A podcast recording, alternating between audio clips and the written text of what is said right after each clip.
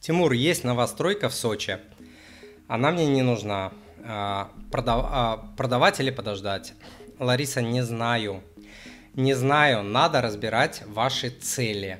А, чтобы вы понимали, вот для примера, просто чтобы вы понимали, насколько это серьезная штука цели.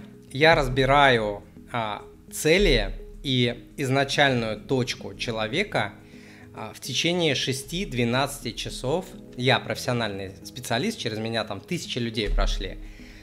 Я, я, я трачу на это от 6 до 12 часов только чтобы понять вообще э, о целях. Люди приходят ко мне с одними целями, уходят с другими.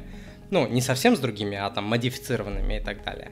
Поэтому я понятия не имею. Я понятия... Э, э, я, я не знаю, как ответить на ваш вопрос. Я же не знаю. Может, у вас там а, дети, может, у вас долги, может, вы детям хотите образования, не хотите, хотите инвестировать тут, там, планируете потом а, переезд за границу или хотите жить как-то удаленно, и у вас там кредиты, ипотеки, пятое, десятое, больные родители, не больные родители.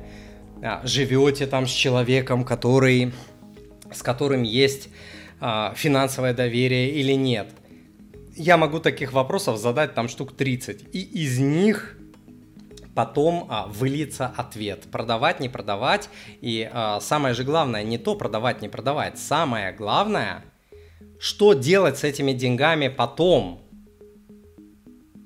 Понимаете? Поэтому вопрос это вот э, не на минуту, не на минуту. Вот если бы вы пришли ко мне в индивидуальную работу, э, я бы с вами вот несколько дней бы отвечал на этот вопрос, потому что я реально заморачиваюсь.